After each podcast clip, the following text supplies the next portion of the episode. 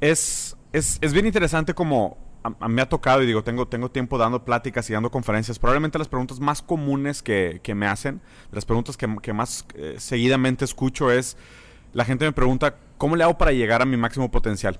Sea, ¿cómo le hago para sacar lo mejor de mí? ¿Cómo le hago para alcanzar mis metas? ¿Cómo le hago para sacarle el mejor provecho a mis habilidades, a mis características? ¿Cómo dejo de cometer los mismos errores de siempre? O sea, siento que esa es una pregunta bien común ahorita y es probablemente es, es una información que existe desde hace mucho tiempo, es un tema cuestionado desde hace muchos años y al mismo tiempo me parece que hay un, hay un, hay un gran pedazo de la población que, que no tiene ese cuestionamiento y me pareció un tema muy importante, entonces aprovechando que, que estamos aquí reunidos otra vez, quería platicar con ustedes sobre eso, sobre el potencial humano, ¿no? Entonces, si quieren primero una, una primera introducción al tema, una primera platicadita de qué opinan, me gustaría que formalizáramos el método de debate de, primero vamos a hablar de qué es potencial, qué es humano, y luego para definir qué es potencial humano, y le pedí a Mateos que nos preparara de manera, de manera un poco más académica algunos puntos que guiaran la conversación sobre cómo alcanzamos el potencial humano, qué es el potencial humano, qué nos limita a alcanzar el potencial humano y cómo llegamos a ese, a ese nivel, ¿no? Si quieres, Mateus. Este, preparé cinco puntos, este,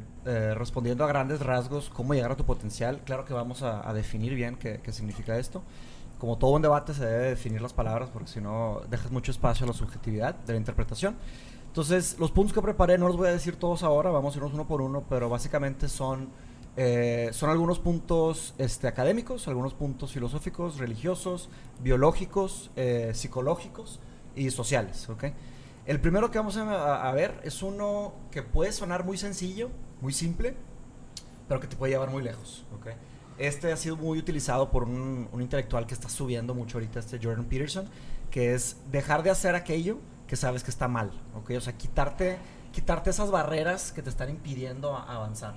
Entonces tal vez no sea un tema de que no estás avanzando lo suficiente porque te falta algo, sino que tú te estás este, poniendo barreras y te estás bloqueando tu potencial natural. ¿Me explico? Okay. El, el primer punto entonces tiene que ver con autosabotaje. Sí, suena, exactamente. Autosabotaje, self-sabotaje. Pues digo, pensaría que tiene que ver, a ver qué opinan al respecto, pero digamos con, con los hábitos negativos que tienes todos los días. Es decir, poder voltear a ver, digamos, tu, tu, día a día y decir, bueno, ¿qué es lo que hago todos los días que podría tal vez modificar un poco a poco, ¿no?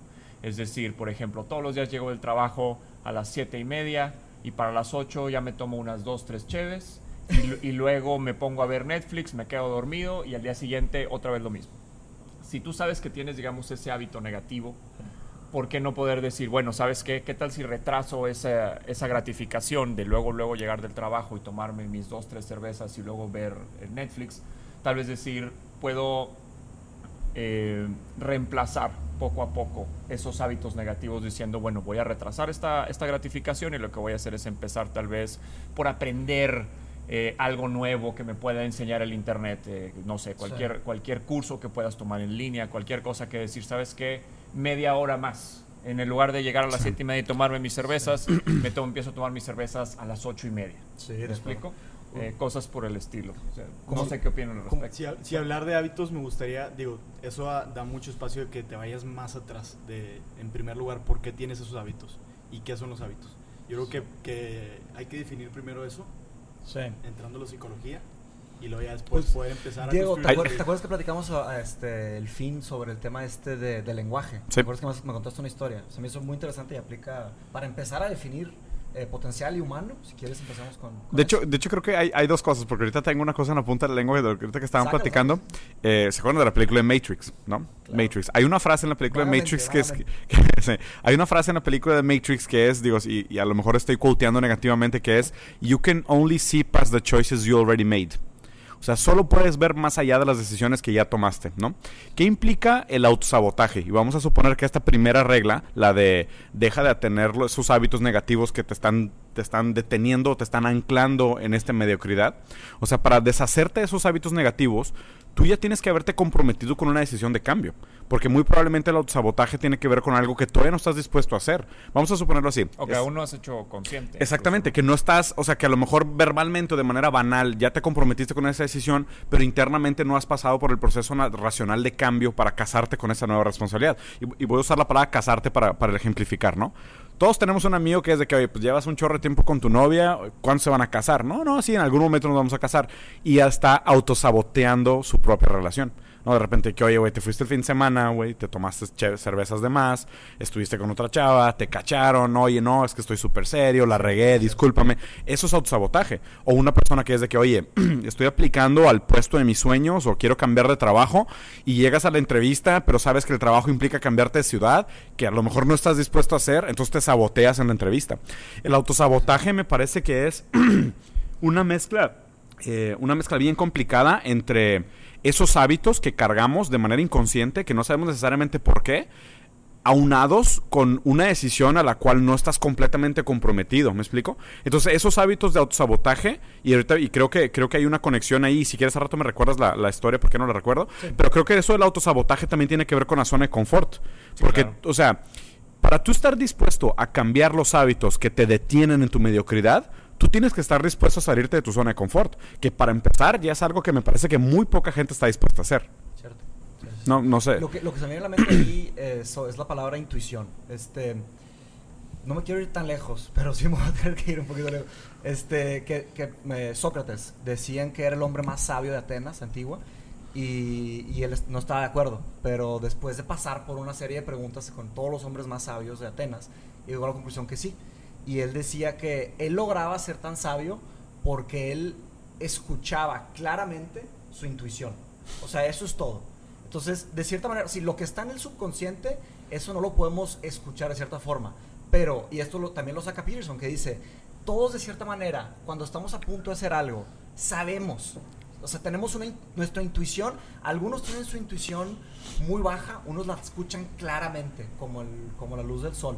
Sí. Cuando se viene tu intuición y te dice, no deberías de hacer esto, te lo dice bien bajito. Y esa, ese entrenamiento, ese oído interno a escuchar, a cuando vas a hacer algo, sabes que no deberías de hacerlo, vas y lo haces, después es doblemente doloroso, porque primero, sabes que está mal, sabes que te lo dijiste y no lo escuchaste, lo hiciste de todas maneras. Sí, es que, es que aquí, Y ahí, y ahí Aquí se complica mucho, mucho. Para, para desmistificar un poquito el argumento que levantaste, que me parece bien, Sí. ¿Te parece si en lugar de intui- intuición dices deseo? O en lugar de intuición en inglés decimos drive, que es como tu empuje o, tu, o tu- tus intenciones. Porque eh, intuición me parece que tiene una carga innecesariamente mística, ¿sabes? Innecesariamente intangible. Cuando, o sea, tu intuición, si estás más en contacto con tu deseo, ¿no se empalma con lo que el concepto de intuición? Pues es que la intuición es un poco más hacia la racionalidad, el deseo es un poco más hacia la emoción. Entonces, cuando, cuando tú tienes una intuición de hacer algo, Un O sea, drive es como una motivación. ok, el deseo te lleva a hacer algo y tu intuición es como que la voz Que correctiva. canaliza ese deseo. Exactamente. Ok. que- correctiva, o sea, que tiene un elemento ético. O sea, la, la intuición, o sea, tu intuición te dice que eso no lo deberías de hacer. Ya. Y eso es algo que debes de entrenar. O sea, es algo que debes de, de pensar. O sea, es, es que cuando hablamos de ética se, se puede poner complejo, pero a grandes rasgos, a grandes rasgos sabemos qué está bien y qué está mal. Hay cosas que son obviamente mal y obviamente malas, obviamente buenas. Simplemente por el utilitarismo. O sea, ¿qué vas a... ¿Qué trabajo vas a hacer con esa decisión? Sí. Si el trabajo es un trabajo que te va a perjudicar, de- ahora hay que definir qué, qué es perjudicar qué, cuáles son sus objetivos, Sí, claro. qué tipo de potencial quieres llegar, un potencial laboral, un potencial familiar, potencial de amistades, Emocional o de bienestar o lo que sea. Exacto, entonces Sí. ahí ves el trabajo que va a hacer tu decisión y escuchas tu intuición y dices, esto no lo voy a hacer. O sea, Me- me quedé o curioso. un juego de Overwatch o un juego de lo que sea, o aventarte un libro que, que necesitas avanzar y, y Sí. escribir. Por, por eso creo que es el, el tema de estar comprometido con las decisiones que ya racionalmente estás comprometido a hacer o ya entendiste que realmente quieres hacer ese cambio, ¿sabes? O sea, siento que hay, o sea, y, y voy a regresar al tema, pero antes para que no se pierda, ¿qué historia dijiste que quería que, que te conté? Sobre eh, Middle lenguaje, East, el, Ah, lenguaje. El lenguaje este... El lenguaje y, la- y las culturas. Sí. Que, de hecho, esta es una historia que me, que, que- que me contaron hace poco. Tuve una plática súper interesante con, con un amigo de Estados Unidos, Danny Zucker, que es el escritor de, de Modern Family. Y estábamos hablando, pues digo, en inglés, que para empezar ya es un idioma bastante limitado. Y estábamos platicando sobre, sobre el rol de la comunicación en, las relaciones humanas. Que es algo pues, muy fundamental. Pues, todas las relaciones humanas están atravesadas de alguna manera por el lenguaje. Y él me dijo, oye, ¿tú sabías que, o sea, esto es un hecho, la cultura árabe es la cultura más violenta de la humanidad? O sea, históricamente, en términos de números, per cápita, es la, es la, es la cultura más violenta de la humanidad. Y le dije, wow, qué interesante. Y le dije, o sea, ¿y a dónde vas con eso? O sea, ¿cuál es el punto? Y me dijo, tienen el léxico más limitado de la humanidad. O sea, tienen de los léxicos más cortos de la humanidad. Entonces, ¿qué implica eso? Que cuando tú no tienes herramientas de comunicación, partes a la agresividad o, o partes a la frustración, ¿o no? Vamos a decir así, si ellos dicen es la ley de Dios y el otro repite es la ley de Dios, pero la manera como entienden que es la ley de Dios a lo mejor es, es significante, Hay diferente. para interpretaciones diferentes. Exacto. Exactamente, entonces digamos que ah, tienen, más herram- tienen menos herramientas para expresar cómo se sienten, lo cual se presta mucho a malas interpretaciones y al conflicto, ¿no? Entonces eso, eso se me hizo un hecho bien interesante de, de- de cómo se plantea un buen debate y cómo realmente te das cuenta que ese herramental primario, básico de yo qué piezas del Lego tengo para construir mi realidad, esas piezas del Lego es mi léxico, es mi conocimiento, son estos, estas unidades de conocimiento que son como palabras y con esas unidades de conocimiento yo construyo mi realidad. Y conectando eso de regreso al punto inicial, que era el primer punto de cómo esos hábitos negativos que sabemos que están malos, seguimos haciendo, nos autosabotean, de alguna manera tiene también que ver con el autoconocimiento. O sea, me encantó el todo- ejemplo... tiene todo que ver con el Sí, autoconocimiento. que me, que me parece súper válido el ejemplo que dijiste, que cuánta gente llega a su casa todos los días a repetir esos mismos hábitos corrosivos sin realmente estar consciente del daño que le, que le generan. Pero pues de nuevo, o sea, lo que pasa es de que qué tan conectados están esos hábitos corrosivos con el hecho de que si mejoras implica un cambio en tu vida. Estás dispuesto a tener ese cambio en tu vida. Y esos hábitos corrosivos que son, son subconscientes defensivos de autosabotaje o son realmente conscientes de yo no me quiero mover de aquí. O por ejemplo, por ejemplo, la decisión de salirte de casa de tus papás. Tú sabes que si consigues un empleo y te vuelves autosuficiente económicamente, ¿qué implica? Independencia. ¿Estás dispuesto a ello? Y responsabilidad. Claro, es que esa es la cosa, la independencia trae responsabilidad, entonces por eso muchos no lo quieren hacer. Digo, también muchos no lo pueden hacer porque digo, los trabajos actuales pagan muy poco, ¿no? Como para poder realmente independizarse, pero sí creo que es importante el, el señalamiento de que todo cambio requiere eh, introspección, requiere eh, autoanálisis, de decir qué es en lo que estoy cometiendo errores, qué es en lo que estoy desperdiciando tiempo y dónde hay un área de oportunidad. Y aquí mi punto nada más es, eh, yo creo que lo primero debe ser concentrarse en cambios pequeños.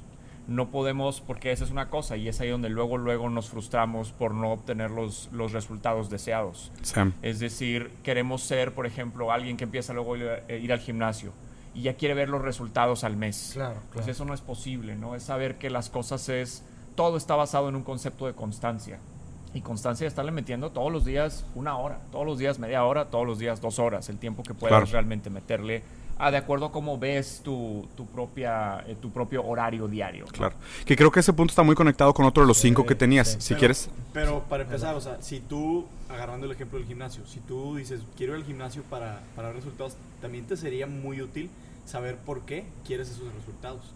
Entonces ahí es donde dices, bueno, es la, la teoría de Maslow, ¿no? Las, las necesidades básicas. Entonces, si tú quieres, si para ti tener los resultados en el gimnasio significa unas may- mayores probabilidades de tener éxitos para reproducirte, tal vez tienes que...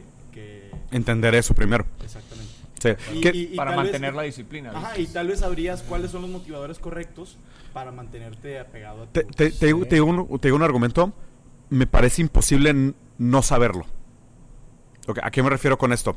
Siempre está in the back of your mind. ¿Sabes? O sea, yo no creo que... O sea, Incluso es, por, es, una razón eh, preconsciente de por qué tomas la decisión Seguramente. De, ah, de cambiar tus hábitos. Seguramente, ¿no? Que eso es la intuición, o sea, un po- no, creo que a eso te referías un poco con la intuición. Yo creo que todos tenemos esa intuición. El gran error, y, y- y para cerrar el- el- este primer punto, y a lo mejor de aquí brincamos al segundo, el gran error que, que- que nos mantiene atrapados en esos hábitos de autosabotaje es no tener el pensamiento crítico de entender por qué haces las cosas y cómo deberías de hacer las cosas. O entender a profundidad si estás dispuesto a acatar con los resultados del éxito. Que hay mucha gente que me parece que, que o sea, que, o sea, ¿por qué estás atrapado en estos hábitos de negatividad, autosabotaje? Porque no has hecho paz con la implicación del éxito. En el momento que haces paz con la implicación del éxito, tal vez ya estás listos para dejar el autosabotaje y tener la autosuperación. Pero el problema es de que si no has hecho paz con las implicaciones del éxito, pues tal vez no estás listo para el éxito. Exacto, exacto. ¿No? Entonces, Hay- este... hay- antes de Dale, cerrar, hay una manera que, digo, yo, yo sí creo que es posible, una manera de testear de saber cuando te estás mintiendo a ti mismo y cuando no estás escuchando tu intuición. ¿Cuál Le sería? llaman muscle testing. Tú puedes Muscle testing. muscle testing, o sea, Prueba de músculo. prueba de músculo. Supuestamente, este, nuestros músculos se debilitan un 15% cada vez que los mentimos a nosotros mismos. 15. 15%. Hay que, hay que tener conversaciones Ya, filosóficas en el gimnasio. Y- oye, y entonces Sí. la gente dice, bueno, Oye, igual y ¿cuál por es- eso los filósofos hacían tanto workout. Sí, sí, sí, en, At- en la antigua Grecia, este, en Atenas, eh, la academia este, era... Cuerpo y mente. Y, exacto. Y, Sí. y de hecho Platón decía. Imagínate, pro- imagínate probar una tesis haciendo deadlifts. Sí. ¿Cómo? Por hacer, probar tu tesis haciendo un deadlift. Además que tu cerebro está oxigenadísimo. Sí, claro. ejercicio. Sí, sí, sí. Igual No, pues igual que Steve Jobs dice algo. que solo tenía discusiones complicadas caminando.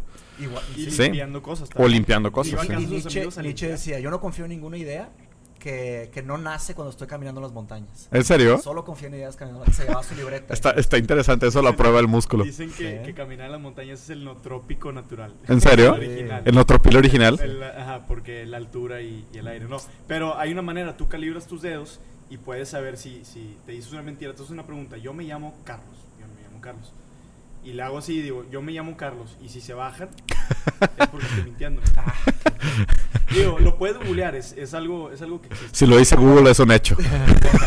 bueno, continuamos. Este, este punto que hicimos fue como un punto este, negativo. O sea, ¿qué, qué debes de dejar de hacer? ¿ok? Para alcanzar el poten- el máximo potencial humano. Ahora, este punto, el que voy a decir ahora, es un punto positivo. O sea, ¿qué sí debes de hacer? Y ahí es el tema de la rutina, ¿ok? Este, aquí voy a invocar una idea también bien antigua, que cuando hablo de ideas antiguas, las menciono porque las ideas antiguas que han llegado hasta ahora no es un accidente que estén aquí con nosotros, es porque han Claro. pasado la prueba del tiempo y son argumentos fuertes. Entonces, este, en el método de meditación budista original, el Vipassana, hay una frase que resuena alrededor de toda su... No es una filosofía, es, es un método de meditar. Que es, Sí, muy de ideología. Exacto, está Anapana Meditation y Vipassana Meditation. Entonces lo que eh, es como un mantra, por así decirlo, que es la continuidad de la práctica es el secreto del éxito. The continuity of the practice is success. Es un tema muy debatible, pero yo, yo siento que hay algo ahí muy especial por la forma en la que se comportan nuestras mentes y nuestros, y nuestros cuerpos, que es el muscle memory y los músculos este, físicos, ¿no? A la hora de que tienes una disciplina y estás trabajando, tú de cierta forma delegas una cantidad de microdecisiones a tu, Hábito. a tu hábito. Entonces, automáticamente levantas y ya tienes una, tienes una práctica tan, tan aperfeccionada de- de que ni siquiera piensas, vas, ¡fum! Te vas directo y dedicas tu, tu, tu poder mental a las decisiones que necesitan poder mental. Claro. ¿Me explico? Entonces, Marcelos. de ahí viene algo, pero también, y, y- y la Vipassana Meditation empieza en la respiración. Entonces, desde cómo me- eh, respirar hasta... Yo, yo lo vería más por el lado de que las neuronas que se prenden juntas se conectan juntas y es más, Mm. pro- es más prono a que en un futuro se conecten. El cerebro siempre sigue el, el path of least resistance todo el tiempo. Sí, Entonces, si el camino de la menor resistencia. Tú- si tú tiendes a mentir o si tú tiendes a hacer ejercicio, o sea, yo, yo por ejemplo, yo, yo no hay un día que me levante y no haga ejercicio y para mí ya es fácil. Pero hay gente que dice, oye, es que es bien difícil. Formar el hábito. Formar el Pero hábito es lo por- complejo. porque mi cerebro ya, ya, está, ya es prono a hacer esas conexiones neuronales. Y eso también pues se junta con cuáles son mis necesidades. Yo, yo valoro mucho la sentirme bien, ¿no? o sea, cognitivamente, no nada más por, por verme bien o lo que sea. Pero es, yo creo que es muy importante verlo de ese lado. ¿Cuál era, ¿Cuál era la regla per se? Ah, este, que si la continuidad de la práctica Continuidad es la el secreto pra- del éxito. Continuidad de la más, práctica. es, Digo, es más de cognitivo que, que en temas de práctica y así. Más. La segunda. Para mí, para mí existe una conexión entre la primera y la segunda, o sea, en el- digamos, llevarlo al día práctico, al día a día, el, po- el concepto de poder identificar cuáles son los hábitos que te están deteniendo, cuáles son los hábitos negativos que tomas todos los días, refiriéndome otra vez al concepto de llegas todos los días, te tomas dos cervezas, ves una serie, cenas y te vas a dormir, ¿no? ¿Cuántas horas de tu día realmente estás utilizando en ese esparcimiento que podrías tal vez dedicar menos al esparcimiento, Sí. porque el esparcimiento es importante, pero tal vez llegar y, y- y- y trabajar sobre algo que te funcionaría más. ¿Al esparcimiento te refieres a? A esparcimiento me refiero, o sea, llegar y tomarte tus cervezas y Ah, ver una, o sea, a entretenimiento normal, ¿no? Sí. Eh, pero, pero sí, a lo que me refiero con esto es, la primera sería identificarlo, ese, ese hábito negativo, y la segunda sería sustituirlo. Es decir, cuando tengo estas dos horas que, que me dedico a esto, ¿qué puedo hacer con ese tiempo? eh, puedo tal vez utilizar una hora para esto y la siguiente ya me doy ese otra vez eh, esta gratificación por lo porque lo- por lo mismo yo creo que sí es muy importante tomar en cuenta eh, metas pequeñas Claro. cambios pequeños porque como somos seres de hábitos los hábitos tardan mucho en formarse No, y, y creo que eso que acabas de decir para mí es la clave de la conexión entre la primera y la segunda. Somos seres de hábito. Así es. O sea, un- una, la condición humana de la repetición. Es lo mismo para la primera regla como para la segunda. El- la autocrítica te lleva al conocimiento de que el ser humano funciona por patrones de repetición. Nosotros tendemos a repetir las cosas porque buscamos el camino del menor esfuerzo. El problema es de que si tú solo tienes caminos de menor esfuerzos que son autocorrosivos, tú estás predeterminado a repetir esos caminos. Es. Si tú eres un ser humano de condición de repetición y la repetición es algo que nos genera placer, o sea, por, por simple condición humana, en la repetición hay placer, tanto en la negativa como en la positiva. Si tú empiezas a condicionar esa, esa- ese hábito humano de repetir las cosas, pero son cosas positivas, pues obviamente vas a obtener resultados positivos. Porque aparte, porque aparte, o sea, hay, hay un sentido de acumulación, tanto negativo como positivo. Si tú haces muchas cosas malas durante muchos años, vamos a decir que todas las mañanas desayunas nieve, pues, o sea, o helado, pues vas a engordar y vas a acumular cosas negativas. Pero si todas las mañanas te levantas y haces ejercicio o todas las noches antes de dormir lees un poco de un libro, pues también hay un valor acumulativo en eso. Entonces yo creo que, yo creo que o sea, lo interesante de esto me parece que, o sea, le voy a pegar el martillo otra vez al tema de la autocrítica y el autoconocimiento, pero entender que la condición humana es la repetición. Si tú haces que tu repetición sea negativa, tu acumulación de resultados va a ser más negativa, exponencial. Pero si tú sabes que la condición humana es repetición y lo haces de una manera positiva, los resultados también van a ser acumulativamente y exponencialmente positivos. ¿no? así es Aquí hay un tema también recurrente, digo, tiene un poco que ver con todo lo que hemos hablado, es el tema del sacrificio. ¿ok? Sí. Este, como mencionaron, la independencia conlleva una responsabilidad, ¿ok? Y para mí se me hace muy equivocada la forma de ver el mundo. Bueno, ahí hay un debate enorme también de ver de que solo lo que busca el ser humano es la felicidad, porque se sabe que la felicidad viene en forma de dopamina. Es que habría que definir felicidad. Habría que definir felicidad. Pero Sí. bueno, este, tal vez la decisión que vas a tomar de, de hacerte independiente no implica que vas a ser feliz todo el tiempo. Implica que vas a batallar muchísimo. Sí, claro. Pero vas a lograr hacer algo más grande a largo plazo. ¿Me explico? ¿Quieres- Ahí es cuando vale la pena. Entonces, nada más para terminar. El concepto del sacrificio tampoco es algo nuevo. O sea, ¿cuál es la tercera regla? Eh, no, no es una regla, es solamente un, Un tercer punto, de- sí. sobre, sobre cómo llegar a tu potencial. Entonces, eh, es, la, si quieres la, la- la regla la puedo poner en esto. Es una frase de Nietzsche que dice que necesitas estar listo para quemarte en tu propia flama, eh, porque ¿cómo puedes levantarte nuevo sin primero transformarte en cenizas? Es el concepto del fénix. Es un concepto viejísimo, es una idea y muy poderosa también. ¿no? Ti- Tiene que ver con la frase de Matrix. O sea, you only see past the choices you already made. En el sentido de tienes que estar dispuesto al proceso de transformación que implica tomar una decisión para reinventarte y renacer dentro del éxito. Implica sacrificarte. Sí. parte de sí. O sea, implica salirte de tu zona de confort o salirte de casa de tus papás porque ahora agarraste un buen jale y ya tienes un sueldo propio. Es eso, o sea, creo que a eso se refiere, ¿no? Decir, gran parte de, de alcanzar tu verdadero potencial es estar dispuesto a acatar con los resultados, tanto el fracaso como el éxito de las decisiones que estás tomando. Y ahí hay una frase, o sea, la plática TED más famosa de la historia, que es School Kills Creativity, School las escuelas matan la creatividad, Sí. es el hecho de dos cosas. O sea, primero, como humanidad nosotros estigmatizamos el error. Que eso ya me parece un tema ya complicado, ¿no? O sea, que la gente... O sea, hay, hay dos cosas. Primero, el, el hecho de hacerte responsable del éxito, de decir, pues oye, ¿sabes qué? Voy a poner un negocio.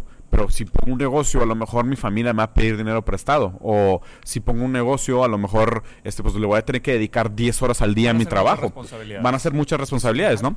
Pero por otro lado, también hay una parte que está deteniéndote a alcanzar tu máximo potencial, que es, oye, ¿y si trato de hacer esto y no me sale? O sea, ¿y qué, qué pasa si empiezo mi canal de YouTube y nadie lo ve? O sea, Claro. ¿qué van a pensar de mí? ¿Sabes? Entonces, creo que el, el hecho de el, el- el entender el proceso de transformación, aprender que te puedes quemar en el camino, o sea, como Fénix, pero de esas cenizas viene el, viene el renacimiento. que te vas a quemar Sí, Te Porque, porque esa es la cosa, es el no estigmatizar el error, sino saber que los errores son parte del proceso de aprendizaje. 100% de acuerdo. Y, y regresando solamente al concepto de los hábitos, y ahorita que comentas, por ejemplo, el ejemplo de decir, por ejemplo, el ejemplo, eh, de, de comentar que, eh, por ejemplo, te sales de casa de tus papás a independencia, pero no siempre necesariamente vas a ser feliz.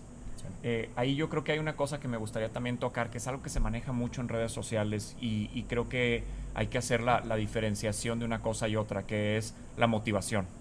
Se Mm. habla todo el tiempo de, ah, aquí te va motivación, lo que sea, ¿no? O sea, frases motivacionales, speeches motivacionales, lo que sea.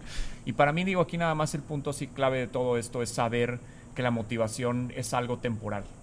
Es decir, estamos motivados, te puedes levantar de motivado el lunes, pero puedes acabar el día totalmente desmotivado. 100%. Pero lo que va a permanecer es el hábito.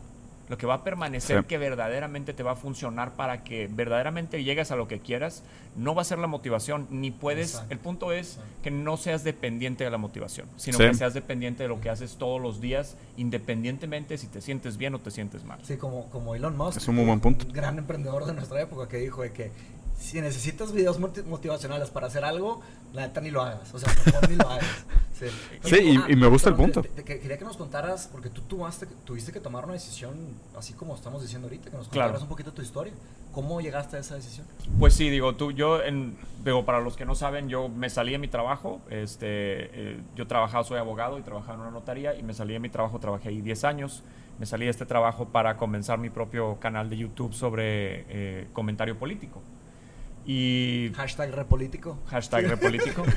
Eh, y digo, digo, yo estoy ahí ahorita. O sea, para mí es, de hecho, eh, justamente, o sea, lo que estamos hablando ahorita es, son las cosas que yo estoy aprendiendo. Es decir, el saber que no puedes depender de la, de la motivación, porque tú te vas a levantar y literalmente pasa. O sea, digo, no, no eres, eh, como yo tomo esta decisión, digo, yo me doy cuenta que tomo esta decisión en base a, pues, considerable, digamos, ignorancia en términos de todas las cosas que implicaban verdaderamente llevar a cabo un proyecto como este.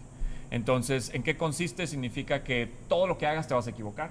Y te vas a equivocar miles de veces. Y no solamente te vas a equivocar, sino vas a mostrar tus equivocaciones a quien sea que, le quiera, ver- que quiera ver el video. Sí, vas a exponer Exacto. tus fragilidades. Exactamente. Entonces, expones tus fragilidades todo el tiempo y digo, y en un, y en un contexto, porque también pues, te metes a hablar de un tema que o no le interesa a muchos o mucha gente es muy apasionada al respecto y por ende se, se vuelve un tema eh, violento, ¿no? Entonces, muy- muy también, también te prestas a que te ataquen en internet todo el tiempo, lo Claro. cual también ya ha pasado.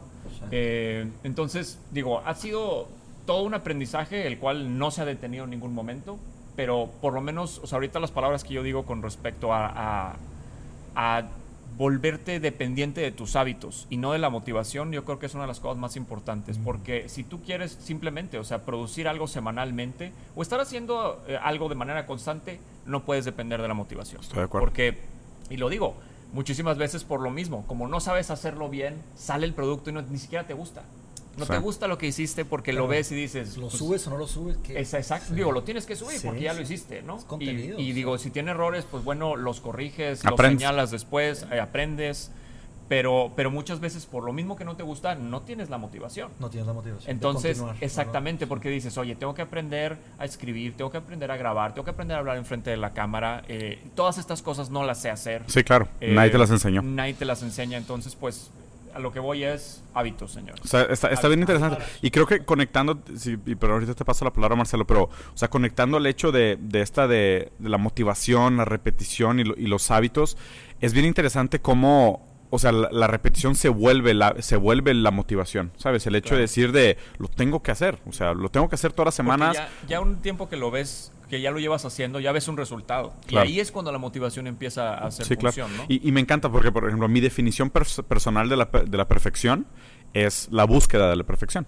O sea, obviamente no puedes definir una palabra usando la propia palabra, pero lo más cercano que vas a llegar a la perfección es buscarla. Es Claro. ¿Sabes? O sea, la, la, perfec- la perfección es una, es una, es una, ¿cómo se llama? Es una tensión, ¿sabes? O sea, la perfección para mí es un eje, no es un destino. O sea, la perfección es un eje continuo ¿Qué te de, refieres con un eje? O sea, es, es una fuerza direccional, ¿sabes? O sea, la perfección no es... Estás, estás sí, es un vector, exacto. A, a llegar a la perfección independientemente de La, que se la llegue, perfección ¿no? para mí como concepto no es algo tangible por el propio por la complejidad de cómo se habla de la palabra. Inclusive yo cuando hablo de potencial, para mí la palabra potencial también es un eje, no es un destino, ¿sabes? O sea, para mí es un eje direccional que te dice le deberías deberías de apuntar tus esfuerzos, tus hábitos, tus energías, tus intenciones hacia este camino. Entonces, en, en el momento que tú entiendes la perfección como un camino y no como un destino, te das cuenta que nunca vas a llegar, pero la perfección implica un, un desafío de todos los días. Y, y creo que ahí es donde, y, y te das cuenta que esto para mí también es, es un común denominador de la gente que admiro históricamente, tanto de grandes pensadores como grandes emprendedores, como muchos amigos como, como ustedes inclusive. O sea, que el, o sea, el proceso de transformación, y de hecho creo que Mateus también tiene una historia parecida, Marcelo está pasando por una historia parecida, tú, tú pasaste una historia parecida, yo también tuve una historia parecida, que es de transformación. Pasaste muy joven, yo me acuerdo. O sea, estabas en carrera y empezaste a estudiar ingeniería industrial.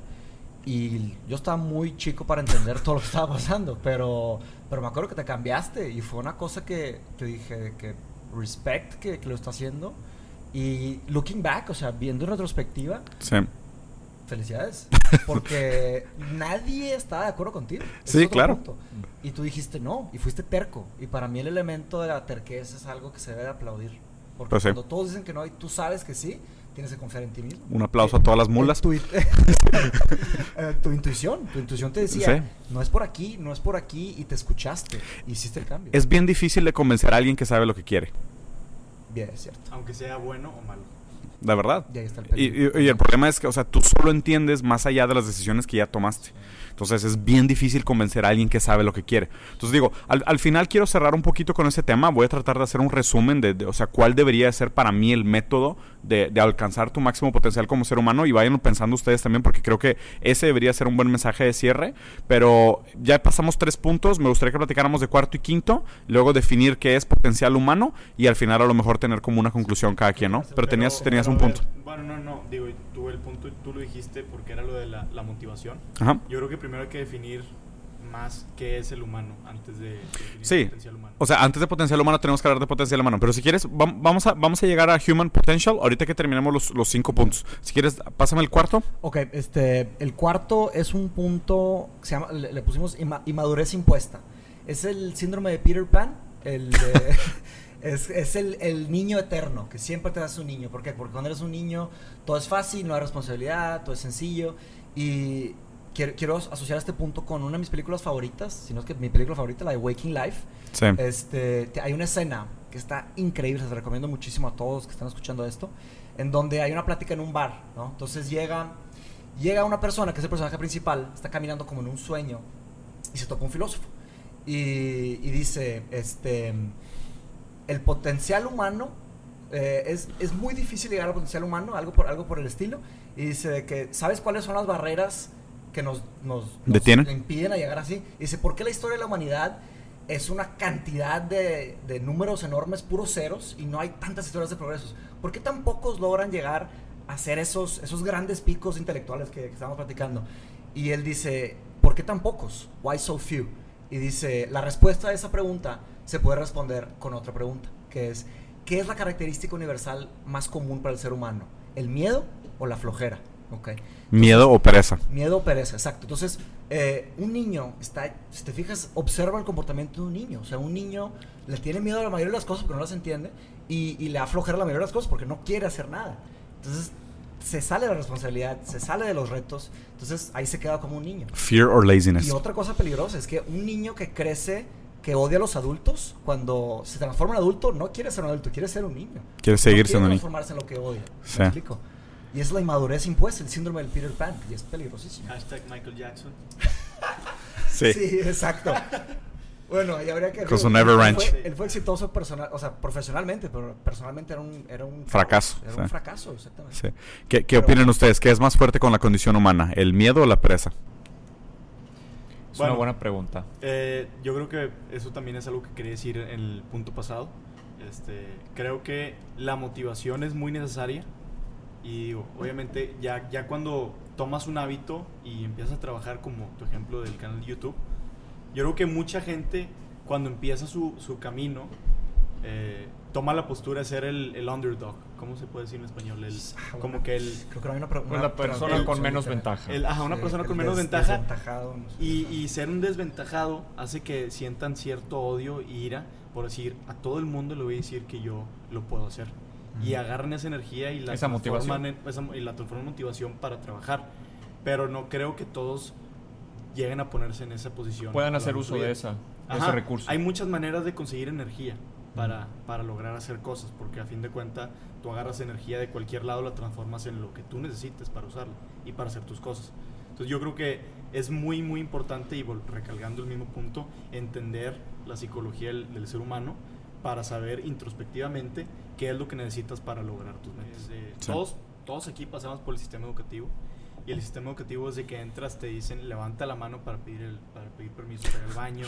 Sí. Este, está mal reprobar, Sí. eres un tachita y roja, o sea, una tacha roja. El castigo del, del- O no, o- color o- sangre, o te sea, resbalas y tu video acaba en YouTube, ¿sabes? Es- Claro. O sea, no es en serio. Sí, claro. Sí, hay, y- no, hay, hay una hay, hay una hiperamplificación de la, de la condición humana. O sea, para bien o para mal, pero hay una hiperamplificación. O sea, verdad, creo que nos programan para lo peor. O sea, una tacha roja significa algo. Sí, claro. O sea, es o un sea, gran tema. Ese es un Sí. gran tema que tenemos que tenemos que el vergüenza. simbolismo de, o el simbolismo de una tacha roja. Es algo, yo creo que Sí, es claro. hasta O sea, por color, sea, por forma, por estigma. Sí, o exacto. sea, sí, claro. Ahora, el, quiero dar un ejemplo. O sea, yo creo que nos programan mm, tan profundo que nuestra única labor eh, a esta edad, cuando estamos agarrando nuestro camino, es reescribir esos, este, ¿cómo se puede llamar? Esos estigmas. esos estigmas, porque, o sea, son cosas que ni siquiera nos preguntamos. Por Sí, claro. Ahorita, ¿por qué no nos preguntamos que esta mesa nos va a atacar y nos va a matar? Pues estás, entren- eso- estás entrenado. Es, es una herramienta. O sea, nuestro sistema nervioso realmente entiende que Reacciona, esas son, que estamos son herramientas. que son- Ajá, y no nos preguntamos si el techo se va a caer y nos va a noquear y nos va a matar. Sí, claro, pero, pero piensas esos de las instituciones políticas o piensas esos del entretenimiento, ¿sabes? O sea, ¿pensarías, por ejemplo, que el entretenimiento está diseñado para atacarte o para hacerte un daño? Tal vez no se ha diseñado como, o sea, no, no creo que haya una conspiración y que alguien haya diseñado el sistema tal cual está ahorita, aunque haya mucho conspiracy theorist y- Claro. y, y hay, es más, hay mucho espacio para pensar lo contrario. Pero vete más granulado. Yo creo que es una matraca. Una matraca es un engrane que gira y no puede girar para atrás. Mm. Y eso pasa con el periodismo, eso pasa con, con la mayoría de las cosas. Una vez que algo empieza y la gente observa la oferta y demanda de, ese- de esa matraca, Sí. Sí, empiezan a alimentarla y es como una bolita de nieve que va creciendo cada vez más. Entonces yo creo que eso pasa en más lugares de los que realmente creemos. Entonces, en tu O sea, punto de vista, el miedo es más condicionante el humano miedo, que, el, el miedo ahorita en esta que la pereza. es mucho más, es como el mínimo común denominador de, de mucha gente porque tenemos que sobreescribir ese miedo y realmente no sentirlo porque está, está inscrito en nuestro Sí. sistema nervioso. Está- Andrés. Yo creo que lo, lo genial de la pregunta consiste en que son las dos y todos lo hemos sentido en una u otra ocasión. Sí.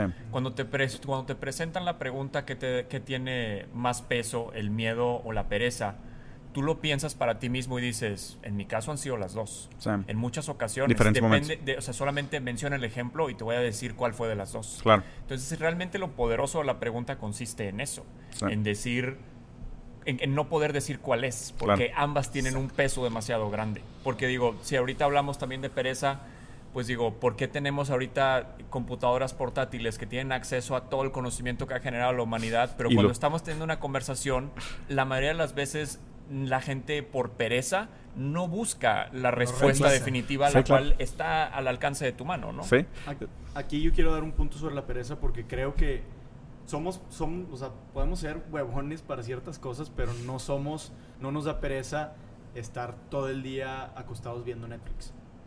Sí, Entonces, claro. yo, Sí. creo, yo creo que la pereza también, bueno, yo lo vería como, ok, la pereza es un mínimo común denominador de la humanidad, pero también hay que entender cómo es la humanidad, o sea, por qué existe la pereza, significa que no tenemos la motivación para lograr llevar a cabo una actividad.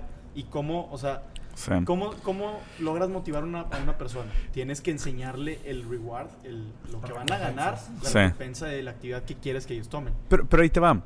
Eh, ¿Tú qué opinas, tú, Diego? tú- tú sabes el fruto del éxito. O sea, tú, tú conoces el fruto del éxito. De hecho, el fruto del éxito es la industria del entretenimiento, es el fruto del éxito. Pero o sea, ¿lo entiendo realmente. A ver, ok, no, no necesariamente, pero tú conoces, o sea, de hecho, toda tu- mira, ahí te va. Eh, yo veo a superestrellas, a íconos, a influencers viviendo el sueño, ¿sabes? Living the dream. Ellos tienen el carro, tienen los viajes, tienen el celebritismo, tienen la fama, tienen el reconocimiento. Tú de alguna manera, tú vives ese éxito a través de ellos, ¿ok? Espérate. Mi pregunta es, y de hecho creo que la pregunta que planteaste, la manera como este chavo en un sueño está teniendo una conversación con un filósofo y el filósofo le pregunta, ¿por qué hay tan pocos casos extraordinarios en la historia de la humanidad? ¿no? Y tú dices, si te fijas, muchos de estos, todos estos casos del común, el- el- no la ley del Pareto, lo que sobra después del Pareto, o sea, toda la, toda la humanidad, Los ceros. no, Sí. todos los ceros, no los unos, ¿sabes? Todos los ceros están, están limitados por fear or laziness, ¿no? Tal vez la condición humana es ser mediocre.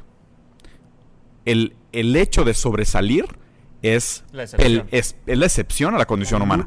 ¿Sabes? O sea, a mí, a mí me parece, o sea, dentro, dentro del comportamiento humano, me parece mucho más interesante por qué tanta gente se comporta igual y no porque de vez en cuando hay algo distinto. Porque cada uno de nosotros somos una fórmula con n variables expuestos a n fuerzas y experiencias y cosas. Y por qué aún así, siendo tan únicos y supuestamente teniendo una psique tan única y siendo biológicamente tan, tan distintos, ¿por qué nos acabamos comportando tan iguales? ¿no? A mí me parece que la mediocridad es la condición humana.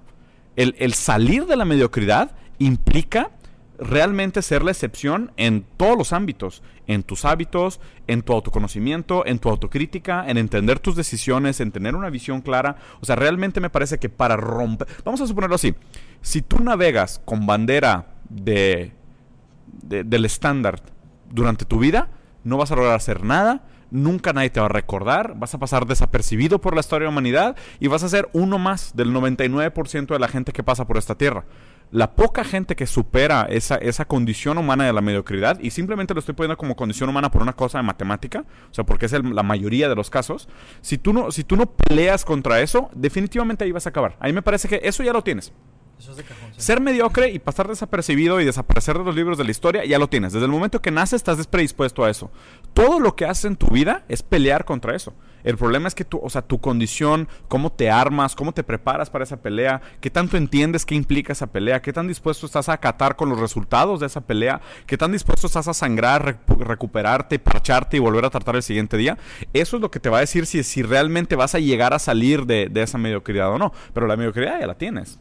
Es- yo lo veo eso por, por el lado del libro de Outliers de Gladwell, que creo que hay ciertas personas que por, por mera estadística tuvieron lo- el contexto necesario para ser outliers y para estar en las esquinas de la distribución normal. Sí, claro. O sea, fuera de la curva de normalidad. Pero también yo creo que todos los que están en medio es gente que realmente no entiende que no entiende el, el valor de ser exitoso. Sí. A lo que voy es que, por ejemplo, yo, yo puedo ver el ejemplo que diste de, bueno, yo vivo la fama a través de las personas que sigo, que es los viajes, los carros, todo eso. Claro. Pero realmente entiendo la fama. No, definitivamente Y no. Realmente yo entiendo el éxito, tal vez por eso Atrás de los filtros que hay allá atrás. yo, No, yo- y deja yo tú, y- muy sencillo, o sea, el, el humano simplemente tiende a impulsividad, ¿no? O sea, es, yo veo eh, fuego allá, yo voy a correr hacia allá. Porque lo estoy entendiendo porque... Estás los súper simplificando la condición humana, pero entiendo dónde vas. mu- Sí. demasiado, sí. O sea, hay algunas cosas que son instintivas. A eso Yo te lo- refieres. Quiero, quiero, quiero hacer un punto aquí de que tenemos cierta cantidad de input por todos nuestros sentidos y, y tenemos una memoria también que nos como que le damos un sentido a la realidad y creamos una realidad. O sea, nuestro cerebro eso es lo que hace. Y yo creo que eso, eso de ahí sale el laziness. Porque realmente no entendemos que si ahorita me pongo a trabajar en vez de a grabar este video, tal vez vaya a lograr el éxito de otra, otra manera. Entonces, Sí. o sea, nuestra composición de la realidad es lo que... No creo, el éxito está aquí con nosotros, bro. No, no, pero, no, pero, no, pero va. O sea, creo que ese es el punto. La, la regla que leíste fue la cuarta o la quinta. Fue la cuarta, falta una. La cuarta. Porque al punto que estás llegando es tenemos que definir qué es el potencial humano. Porque parte, o sea, so- Ah. como ser humanos vamos a tener que definir, o sea, Ah. ¿qué, qué es lo que estás buscando como potencial humano? ¿Felicidad? O sea, ¿qué es potencial? Ahorita vamos a llegar a eso, pero creo que no, no, me, me resulta muy difícil debatir tu punto de vista si no entiendo exactamente a qué te refieres con las palabras que estás seleccionando. Pero entonces lo voy a dejar en el cajón y ahorita regresamos al- a, la pregunta que levantaste. Nada más para cerrar ese punto. Esa es una pregunta muy vieja de cierta manera. Bueno, no tan vieja, pero muy interesante. Es desde el 2003. Lo dijo Louis Mackey, un filósofo de Austin, Texas. Y Hay filósofos. Eh, ya falleció, sí, buenísimos. En UT hay muy buenos. Sí. Y, Abriga. y yo he estado leyendo respuestas a esa pregunta desde hace muchos años. Y se me hizo ¿Cuál era la pregunta? eh, que es más común, fear or laziness. Ah, ya. Sí, este, y una respuesta que leí en los comentarios de YouTube del video, del video que se les mandé, es de que una persona dijo que espérate, la, la pereza es un tipo de miedo. Sí. Porque es el miedo al fracaso. O sea, No, a veces. o el miedo al estrés. Te rindes, ajá, te rindes Sí. antes de empezar, dices, no, ¿para qué le voy a echar ganas si no, ni me va a ir bien? ¿Para qué estudio si voy a reprobar? ¿Me explico? Entonces, de todas formas, todo acaba cayendo en un, fu- en un punto de miedo. Yo, yo Se ta- me hace interesante sí. esa respuesta, no es la única. hay No, no, no, me- me- pero sí me estoy, estoy de acuerdo. pregunta. Claro. Pero bueno, yéndonos al, al- Quinto al punto. quinto punto, es un punto biológico, ¿ok? Este, y tiene que ver con los estudios que se han hecho genéticos, los de 23andMe o similares, ¿no? Ellos te analizan 3 millones de marcadores de tu DNA, de tu de genética. Solo 3 millones. Tenemos 750 millones de marcadores. Entonces analizan un- una partecita. Pero también hay muchas, este, muchos estudios de que, que dicen que, o sea, que tenemos de cierta forma, una gran parte de nuestro DNA está dormido. Sí. O sea, y no todos logran despertar todo ese DNA dormido. Y algo que pasa es que dependiendo de las experiencias que tienes, llámeles traumas, llámeles experiencias, llámeles aventuras, no sé, lo que sea, llámeles conocimiento, dependiendo de la secuencia y la forma en la que te pasan esas cosas, te, te despiertan nuevos. Por ejemplo, si, si nunca te enfrentas a estar a punto de ahogarte, nunca vas a tener, nunca se te va a despertar ese, ese- esa parte de tu DNA de sobrevivencia. Ese específicamente. Y no sabemos exactamente la combinación de, de esos que te pueden llevar a romper barreras. Pero lo que sí sabemos, y esto está en cualquier lugar, cualquier libro de historia, pónganse a ver la biografía de, de los grandes, de estos outliers, esos que logran llegar ahí. Tienen biografías demasiado pesadas. Sí, traumáticas casi. Traumáticas, Sí, claro. de sufrimiento. De- sí, bueno, a ver si quieren. ¿No, ¿No crees que ese número de outliers nunca vaya a cambiar?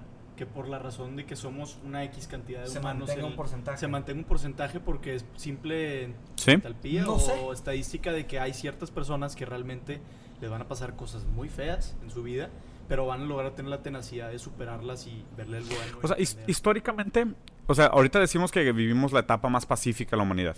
O sea, hoy históricamente es cuando hay menos conflictos per cápita de toda la historia de la humanidad, ¿no? Sí. Pero al mismo tiempo estamos teniendo los mayores avances tecnológicos de toda la historia de la humanidad, ¿no? O sea, no sé si... Porque mira, pudiéramos trazar un paralelismo entre del conflicto viene la superación humana. Que es, que es un poco lo que planteas de manera individual. Lo que planteas es el, el ser humano genéticamente cuando sometido a estrés despierta parte de su potencial que lo logra, ¿no? Pero históricamente, o sea, sí han habido grandes revoluciones que vienen de la mano con grandes sufrimientos. No sé, históricamente empata de que, pues la revolución industrial, ¿sabes? O sea, Las guerras cuan- también. las guerras, cuando el, agua, cuando el agua nos pega en el Exacto, cuello, encontramos una solución. De hecho, ahí Conf- Confucio tiene una frase que es, Sí. solo cuando una mosca se para en tus testículos te das cuenta que hay soluciones no violentas para todos los conflictos. Claro. No. que era un meme, pero... No, pero sí es, sí es, sí es una frase real. O sea, sí, sí, sí es, sí. O sea, que es, este, o sea, es- pero está extraño porque no necesariamente es cierto. O sea, hoy vivimos una época de gran paz. O sea, a lo mejor el conflicto es otro, ¿no? O sea, el sufrimiento está puesto en otro lugar. A lo mejor el conflicto no es violento, no es tan crudo. O a lo mejor simplemente está inflado, ¿no? De, pues te están poniendo en medios que hay mucho sufrimiento, que hay muchas muertes, que hay catástrofes, que hay ataques terroristas, que nosotros necesitamos eso como humanidad para seguir progresando y seguir avanzando. Pero al mismo tiempo también, o sea, no tenemos grandes guerras en, los- en nuestra generación. O sea, no- a nosotros no nos tocó ninguna guerra grande, así, marcante. Éramos muy chicos para recordarlo. Es que, es que depende de qué parte del mundo digas eso, ¿no? Sí, O sea, claro. Es que esa es la cosa, o sea, porque... Pero el avance no ha venido más en su mayoría del mundo occidental, que No, es el que ha sea, tenido no, menos conflictos. es, o sea, digo, es verdad que el tiempo actual es el tiempo más Pacífico. definitivamente. Es el momento, de hecho, en el que la, la pobreza se ha reducido lo más posible. O sea, eh, realmente estamos viviendo en el mejor tiempo de la humanidad posible. Sí. Claro que, y, y eso lo puedes ver a través de los números. La cosa es a quién se lo pones y cómo. Digo, nada más lo comento porque ahorita dices, hoy no nos tocó ninguna guerra. Pero si me pongo a pensar, pues digo, nada más en el país vecino, Estados Unidos, actualmente están involucrados en ocho guerras distintas. sí, ¿no? sí, sí, claro. Eh, y, y, ve- y me re- y cuando digo país vecino me refiero también al, al- al ser humano vecino que vive ahí, que muchos de ellos son las tropas que pelean en esas guerras. Sí.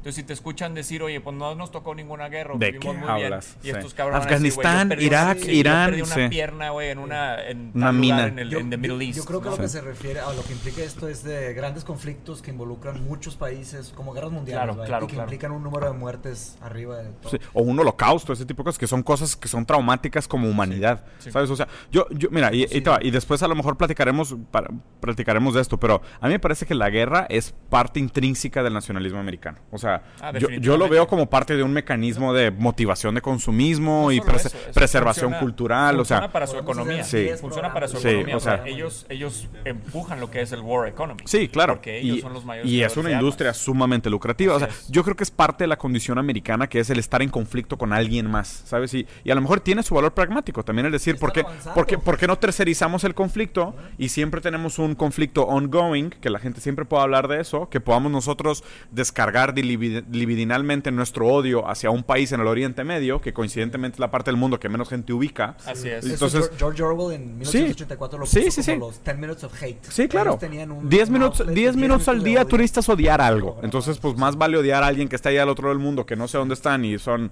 o sea, no tengo nada en común con ellos, son completamente lo opuesto a mi idea idealística de freedom. Ellos representan todo lo contrario, entonces déjame descargo mi odio hacia allá y mientras tanto acá están pasando otras cosas a las cuales no les pongo tanto atención. Pero lo que me refiero es, regresando al, punto que había levantado Mateus, es en el estrés encontramos ese potencial, ¿sabes? En, en situaciones de alto estrés y- y lo cual o sea, quiero poner dos puntos en esto. Primero es, me parece muy fácil y muy casi injusto que lo digamos nosotros y algo que dijimos el programa pasado, o sea, cuatro hombres adultos machos blancos, la neta. Claro, o sea, claro. digo, nosotros ten- ganamos la lotería genética sin querer, o sea, ganamos la lotería genética. O sea, pero deja tú eso, no tenemos ningún retraso en el desarrollo, no tenemos ninguna mutación genética, no cargamos con ninguna enfermedad congénita grave, o sea, que sepamos, ¿no? Y ojalá y no. Pero, o sea, desde ese punto, o sea, esta plática que tenemos nosotros es el caviar de las pláticas.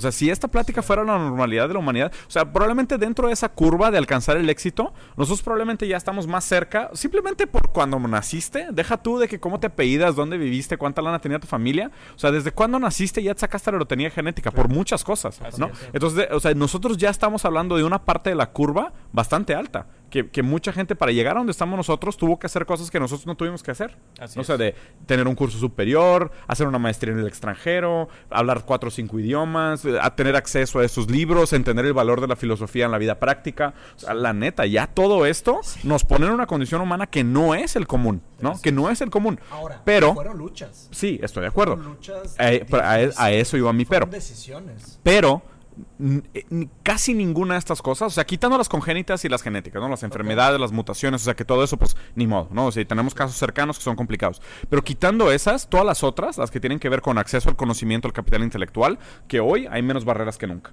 O sea, si tú quieres capital intelectual, el capital intelectual ahí está.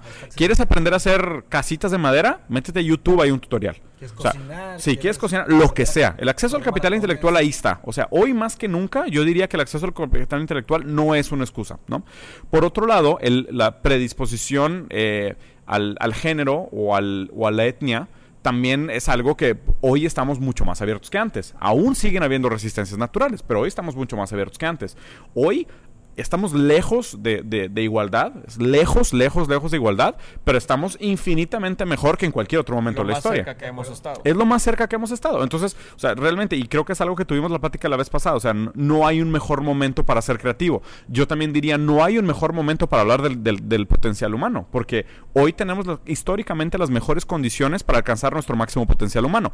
Esto habla de qué? O sea, la curva del potencial humano, donde solo los que están a mero arriba son los que llegan al máximo potencial humano y los que se quedan abajo en la normalidad son los que están más lejos de alcanzarlo. ¿Eso quiere decir que la panza se hizo más grande o que la panza se está haciendo más alta? ¿no? O sea, creo que hay, hay un, hay un tema interesante ahí. Entonces, si quieres nada más hacer una recordación básica de las de las cinco de los cinco puntos que levantamos. Ok, el punto número uno fue dejar de hacer aquello que sabes que está mal, Ajá. quitarte tus barreras. Punto número dos dijimos sobre eh, la continuidad de la práctica es el secreto del éxito, es un punto positivo, Ujú. que sí debemos hacer. El punto número tres fue la importancia del sacrificio, que no solo, o sea, el, el llegar al potencial humano no solo significa que vas a ser feliz todo el tiempo, significa que vas a sangrar y vas a sufrir mucho, el tema Ujú. del fénix. Eh, el punto número cuatro fue la inmadurez eh, impuesta, el síndrome de Peter Pan. Y el punto número cinco fue el tema del DNA dormido, donde tenemos que pasar por eh, momentos complicados para lograr llegar a tu potencial. Sí. Traumáticos, por así decirlo. ¿no? Ahora me gustaría hablar de potencial y humano. O sea, ¿qué es potencial? ¿Qué es humano? Creo que, o sea, eh, malamente hay un, hay un, hay una sobreposición o hay un empalme entre la definición de alcanzar tu potencial y alcanzar la felicidad, ¿no? No sé si sea lo mismo. ¿Qué, op- qué opinan ustedes? ¿Hay un empalme? ¿Va de la mano? ¿Son cosas separadas? O sea, nada más yo estaba teniendo esa, esa confusión. ¿O les parece que en diferentes momentos tocamos ahí? Dale. Para mí eh, es algo, sí, también es una confusión muy común. Para mí es algo que es muy personal. Yo creo que esa figura de, de la Shining Star, la estrella de pedir por un deseo, eso es algo, es una idea tan vieja y está en la literatura, está en la religión, está en todos Sí. lados, porque es una verdad metafísica, es una verdad eh, que no se ve, pero es una verdad humana. Entonces, al tú ponerte un objetivo, eso es algo para ti. O sea, yo creo que para llegar a tu potencial, primero tienes que definir qué es tu potencial. O como hablar de éxito. O sea, todos quieren ser exitosos, pero ¿Qué- ¿qué, significa el éxito? Éxito cada para ti, sí. Yo me puse como meta cuando tomé la decisión de salirme de- del lado de, de ingeniería y ventas y meterme al lado filosofía aplicada. Fue una decisión muy arriesgada, pero la tenía que tomar.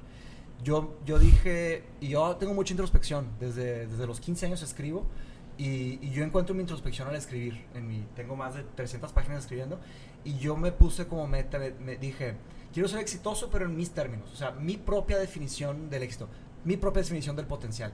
Quiero llegar a mi máximo potencial, pero quiero que sea mi potencial. O sea, yo no voy a, a tomar un, a tomar un, un benchmark, o sea, como que una Un ejemplo. un ejemplo que está en el mundo y alcanzar ese ejemplo. No, yo quiero pensar y definir muchas horas, porque creo que hay pocas cosas que merecen más horas de pensamiento que eso. ¿Que ¿A qué queremos llegar? Lo único que tenemos es nuestro tiempo. Todo Sí. lo demás es prestado. Todo. Lo que dice, lo que dice Gandalf. También. Igual porque vi... All you have, ayer. all, all you have to do is decide what to do with the time. All we have to do. Exactamente, es una excelente reflexión. Sí. Y Gandalf representa el arquetipo del mago, que está en la literatura. Sí. Y el mago es el guía a tu Shining Star. Está todo relacionado. Tolkien, Tolkien estudió la mitología. Me queda, me queda claro. Sí, nórdica Sí. Sí. Y, y eso es algo que todos debemos hacer. Y si las personas que nos están escuchando no lo han hecho, les recomiendo intensamente que se pongan a pensar en eso Sí. ya. No tiene que ser escritura, o pensar, o pintar, o platicar, o hay mil maneras, pero se tiene que hacer. Y una vez que encuentras ese, ese, ese, ese objetivo tuyo, ese potencial humano que quieres llegar, ahí te puedes mover. Está, Y lo está interesante. rebotas, y lo rebotas. No es, no es solo tenerlo y, y cagártelo, es platicarlo y escuchar y ver las reacciones de las personas y, Sí. y después te mueves. Entonces, Marcelo, Andrés, ¿alguna, alguna, ¿alguna reflexión referente a la confusión entre potencial y felicidad? Este, potencial y felicidad. Yo creo, bueno, en mi caso, este, mi felicidad la anclé con, con mi potencial. O sea, para mí la felicidad es progreso. Y cuando me encuentro progresando a mis términos, yo me encuentro feliz. Hay diferentes tipos de felicidad. Felicidad a corto plazo, mediano y largo plazo. Sí. Entonces es muy importante que también de que tú establezcas cuál va a ser tu potencial, también es- establezcas, oye, cuál va a ser mi budget de felicidad, cómo voy a Sí. obtener mi felicidad y qué tanto de esa felicidad va a ser de largo plazo, de corto plazo y momentánea. Y ahí, y ya, y ahí puedes empezar a diseñar tu propio como que framework Sí. para empezar a, a trabajar en tu vida, ¿no? Y a, y a fin de cuentas alcanzar a optimizar tu tiempo feliz con, con tu budget de felicidad que puedas Sí. generar. Sí, hay una, nada más un pequeño paréntesis, hay una carta famosísima de Albert Einstein que escribió precisamente sobre esto. Y él, y a él, le- o sea, Albert Einstein era una persona extremadamente alegre, extremadamente amable, Mm. súper Racista. bien. Bueno, bueno, pero, de mujer. pero él, él decía, eh, por, él decidió alejarse de su familia, él decidió alejarse de sus amigos y dice que aparentemente puede haber un- una paradoja ahí, como que porque ese es algo así, él decidió esto. Él dedicó su vida a la física. Este, y solo logró llegar a donde llegó por eso. Ah. Pero él dice, él dice, yo siempre vi la felicidad así, es que hay diferentes tipos de felicidad, felicidad a largo plazo, propósito y todo, pero la él dice, siempre yo he visto la felicidad a corto plazo como un cerdo revolcándose en el lodo. Y a él se refiere al hedonismo, para él Sí, claro. eso es como que una felicidadcita y, ¿sabes? Él Del día a día. las Grandes, Sí, claro. grandes felicidades. Y Sí, está claro. increíble esa carta, la, la ponemos Bueno, en el link del video. pues. Ahí, Sí. ahí también eh, entra mucho el tema de, de la programación neurolingüística, creo yo, o algo, algo por el estilo que las personas que practican la gratitud, y otra vez repitiendo el tema de que las neuronas que se prenden juntas, se conectan juntas, Sí. y eres más propenso a ser feliz con más facilidad. Las personas que se levantan y dicen estoy feliz y deciden sentirse con gratitud, También hay un elemento Son- de autoprogramación. y ¿no? Einstein, Einstein decía, puedes ver la vida de dos maneras, solamente dos maneras, como si todo fuera un milagro o como si nada fuera un milagro.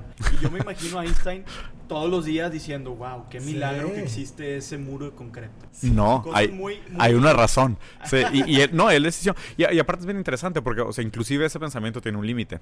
O sea, él, Sí. él pudo haber dicho solo puedes ver el universo de dos maneras que irías, ¿sabes? O sea, el, el hablar, en, bla- hablar en absolutos es cosa de Siths. ¿Sabes? o sea, claro, sí. hablar en absolutos es cosa de ignorantes. O sea, es, hablar en absolutos es, es decir, claro. o la máxima certeza. Totalitaristas. La máxima certeza puede implicar dos cosas: ignorancia o genialidad. ¿Sabes? O sea, ¿por qué? Porque, o sea, si, si tú dices el universo nació en una explosión, o eres un genio o eres un idiota. ¿sabes? O sea, Sí, so- so- so- o sea, hacer una aseveración de ese peso implica...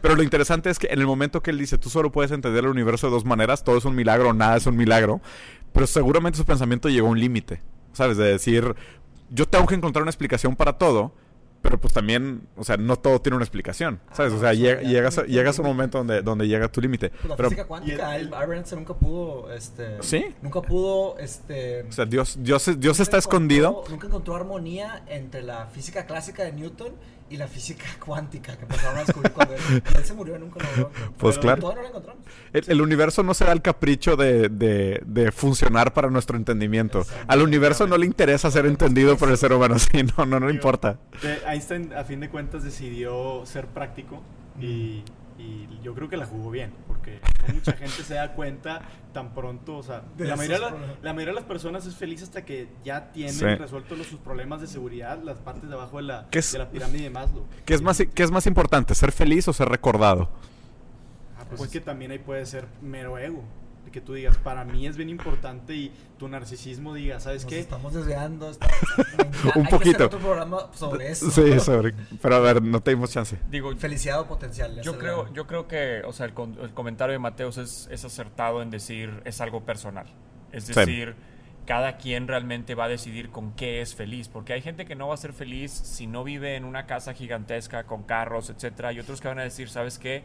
Yo soy feliz con mi pequeño jardín en mi casita, este, incluso mucha gente puede decir, yo no yo no tengo que producir cosas para ser feliz, ¿me Claro. explico? Y muchos otros dicen, yo sí tengo que producir y generar empleo Y trascender. tiempo y trascender y ser recordado. Entonces, ahorita que comentas, por ejemplo, lo de ser recordado o ser feliz, que es más importante, pues es que también es algo personal. Sí. O sea, eso es, es el tipo de cosas que tienes que definir para el individuo y que cada individuo define Sí. para sí mismo, ¿no? Sí.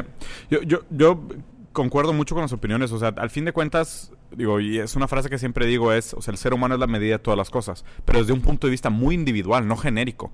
O sea, no me refiero a la condición humana como la medida para todas las cosas, sino tú eres la medida de todas las cosas. Tú, en tu subjetividad, tú en tus objetivos, tú en tu manera de atribuirle significado a las palabras, o sea, tú en tu manera de establecer tus metas, tus éxitos, pero, pero el problema es de que, o sea, si no tienes una, un entendimiento claro de, ese, de esa regla, que es la medida de todas las cosas, todo lo demás va a estar mal medido o mal cuantificado, ¿no? Entonces, la importancia de la autocrítica en definir todas estas cosas y, y quiero regresar a la definición de qué es potencial humano, ¿no?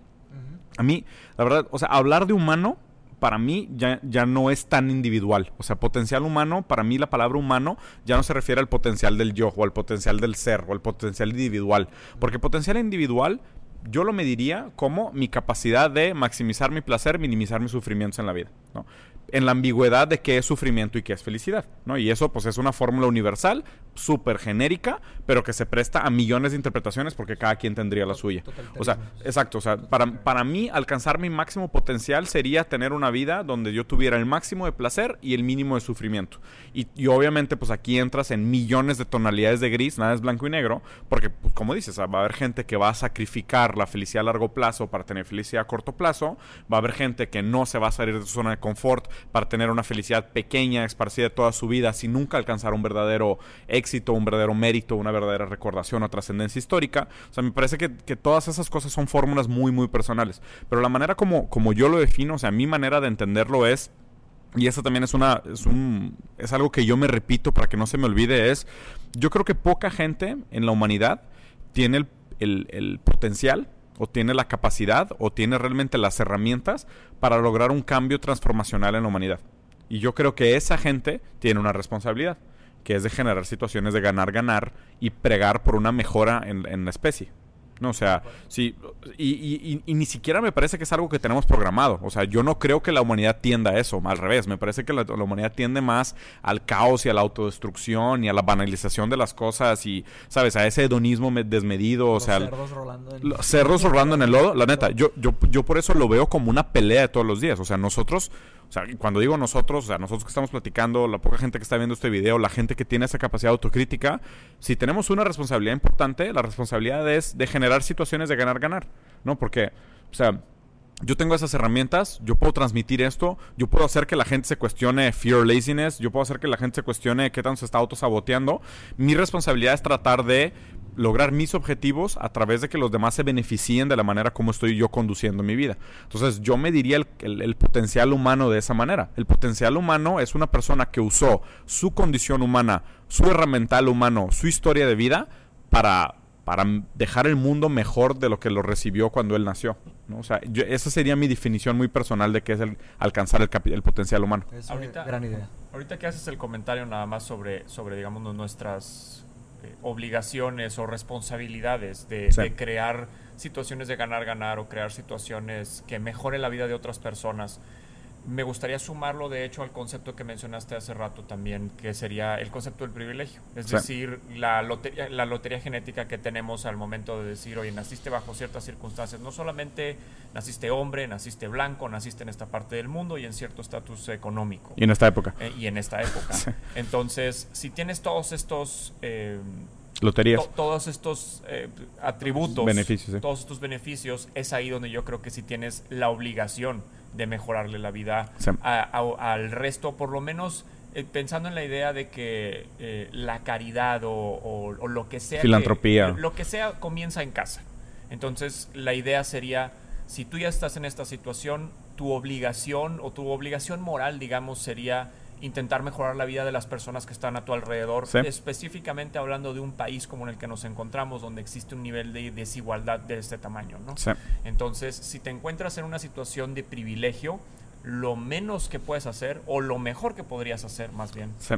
es justamente eso, es decir, crear tal vez, un, o sea, si te es posible, crear una empresa donde puedas generar empleos, donde Claro. puedas mejorar la vida de tus empleados, este, la forma en la que tú veas que tú puedes aportar a la sociedad, en la, de la que eres parte, y no solamente de la que eres parte, sino de la que eres parte de, de la, de la cima de la pirámide, ¿no? Sí. Incluso aunque no lo sepas, porque Sí, mucha claro. gente no lo hace consciente. No, y, y ahí es donde me parece que está una hoy de las grandes hipocresías modernas, ¿sabes? Y, y te lo juro que, o sea, quiero escuchar el punto de vista de ustedes. ¿Por qué idolatramos a tanta gente que no agrega nada? O a tanta gente que agrega tan poco, ¿sabes? O sea, ¿qué hay en la condición humana? O sea, para que nosotros depositemos tanto en nuestra atención y nuestro interés El y valor, el valor que se le da a O esas sea, por- y, a gente que agrega tan poco, ¿sabes? O sea, es como que, no sé, dirías eh, que, ah, pues es que X, y no, y no quiero, no quiero nombrar a nadie para que no parezca que es amarillismo ni nada, pero no sé, una, o sea, alguien se vuelve famoso por un video porno y tiene trillones de horas de atención y trillones de likes y la gente le dona dinero. O sea, ¿cómo, cómo puede ser? O sea, te lo Claro. juro que me parece... No, es en serio. Para mí, para mí eso es el mayor cáncer moderno. O sea, no entiendo cómo nosotros les regalamos algo tan valos- valioso como nuestra atención a gente que la merece tan poco. Es que se llega a idealizar demasiado el concepto de la belleza y la riqueza. Entonces, si esas personas son gigantescamente ricos y viven la vida que tú quisieras vivir, por alguna razón eso tiene valor. Sí. Eh, y y no, no comprendo yo necesariamente bien porque no necesariamente me puedo poner mucho en esos zapatos porque para mí, o sea, Sí. el ejemplo que comentas son las Kardashians. Sí, claro. Y, y para mí específicamente, yo estoy demasiado desconectado de eso, yo no tengo ninguna mira, conexión con las Kardashians nunca. Te voy, te voy a te voy poner otro ejemplo, te voy a poner otro ejemplo muchísimo más simple. Y, y- creo que me equivoqué al usar el celebritismo como ejemplo, porque celebritismo ya nos metemos a un tema aspiracional, estético y son más intangibles. Pero vamos a suponerlo así. Un amigo tuyo acaba de empezar un negocio, ¿no? Y, vende, no sé, playeras. Y te quiere vender una playera y tú dices, que "Ay, no manches, pues acabas de empezar. O sea, tus playeras están padres, están cool, tienen diseños originales, pero no te voy a pagar 50 dólares por una playera. Pero por una playera de Supreme, a lo mejor haces fila y la mandas pedir y pagas 25 mil pesos. Y a lo mejor el CEO de Supreme es un vato que se está comprando su cuarto yate y está comprándose su quinta casa. Y tu amigo, tu amigo, lo conoces, le das consejos destructivos y ácidos porque parece que no lo quieres ver eh, tener éxito y, y, le regateas el precio de una playera y en lugar de apoyarlo, tú, tú direccionas tu valor, tu atención, tu lana, lo que sea, a alguien más que ni lo necesita. O sea, la neta ni lo necesita. O sea, ¿dónde, dónde, o sea, ¿dónde está esa lógica? Vamos a suponerlo así. O sea, yo le puedo dedicar X horas de mi semana a ver videos virales de memes de las Kardashians. Pero si un amigo mío está empezando un podcast y veo que es un podcast de una hora, digo, no, no manches, no me voy a chutar una hora. Así es. ¿Por qué? O sea, ¿sabes? te lo juro que no entiendo eso. O sea, ¿dónde está el punto de quiebre? O sea, ¿dónde quieres ver tú realmente el éxito o el impacto real de tus acciones? ¿En tu realidad inmediata? Versus realmente, o sea, put your money where your mouth is, ¿sabes? O sea, o sea, hazlo, haz, haz, real esa aspiración. O sea, realmente si quieres ver un cambio positivo en tu entorno, en tus amigos, en tu familia, dedícales el tiempo y la atención y, o sea, canalízales el valor que les puedas canalizar para que logren ese éxito. O sea, te lo juro que me parece completamente absurdo que la gente diga una cosa porque luego hacemos otra completamente distinta. Yo creo que somos víctimas de nuestras circunstancias por ser seres humanos. Así como no repitiendo el ejemplo, no tenemos miedo de que esta mesa nos vaya atacar como si fuera algo así. O sea, somos víctimas de nuestro sistema nervioso, como estamos programados, nuestra predisposición genética, todo eso. Entonces yo creo que el ser humano simplemente es, es más impulsivo de lo que, de lo que tendemos a creer. Porque, porque dices, ¿cómo le puedes poner tanta atención a ver memes todo el día? Digo, pues porque tal vez sea simplemente quieres dopamina, serotonina y quieres sentirte sí, bien immediate reward. O sea, quieres un quieres un sí, gratificación instantánea. Y raramente la gente que no tiene esa esa fuente de felicidad a largo plazo, la que te dura por semanas, que es la gratificación más más este, cara, por así decirlo, tiende a consumir más contenido barato que, te genera, que te genera felicidad momentánea. La otra es la dualidad de lo fácil contra lo difícil. O sea, lo más fácil es ver Kardashian. Lo más difícil es meterte a los temas complicados, nuevos, y meterte. También está la curva esta de los eh, los adopters, los consumidores. Early adopters. Early adopters, innovadores y luego los que saben. Entonces, este, cuando hay un producto nuevo en el mercado, local o como hasta una cerveza artesanal, por ejemplo, hay gente que se va a resistir y se va, ¿sabes? Porque es lo más fácil, es lo más sencillito. Sí, claro. Es ser una oveja más. O sea, pero lo difícil es apoyar a tus amigos que están haciendo algo nuevo, interesante. Eso es lo difícil, sí, claro. reto. Yo, yo creo que uno, perdón, yo creo que uno tenemos una cierta necesidad de felicidad al día y la puedes obtener mediante tus ganancias de largo plazo o de corto plazo. Por eso hay vicios, por eso hay tantos, tantas actitudes destructivas que... Una pregunta que se me hace padre hacer es irnos a, la, a, la, a, las partículas, o sea, preguntarle a las personas, ¿de dónde sacas tu dopamina? ¿De dónde sacas tu dopamina? 99% de la gente va a decir que no, o sea, va a decir, no, yo no me meto drogas, o sea, No, para mí es la, ¿cómo, ¿cómo, se llama? O sea, la serotonina y la dopamina son químicos, no, pero no son químicos, son los... Tiene una palabra, después la voy a... Pero es aquello que te da la satisfacción, o sea, lo que te da la felicidad. La de, manera, de manera bioquímica. La hormona, la hormona de felicidad. Pero, pero a ver. Tú? Exactamente, me Sí, y no, no me quiero meter ahorita a definir qué es placer, porque siento que es otro tema de seis horas.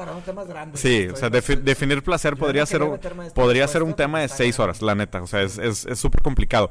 Pero lo que sí quiero regresar es el tema del, em, de, este, del, de alcanzar tu potencial, ¿no? O sea, para mí, eh, el factor clave sigue siendo la autocrítica o el autoconocimiento. O sea, ¿por qué? O sea, tú nunca vas a alcanzar tu potencial si no sabes quién eres. Tú nunca vas a alcanzar tu potencial si no sabes a dónde quieres llegar. Tú nunca vas a alcanzar, alcanzar tu potencial si no tienes una razón para alcanzarlo.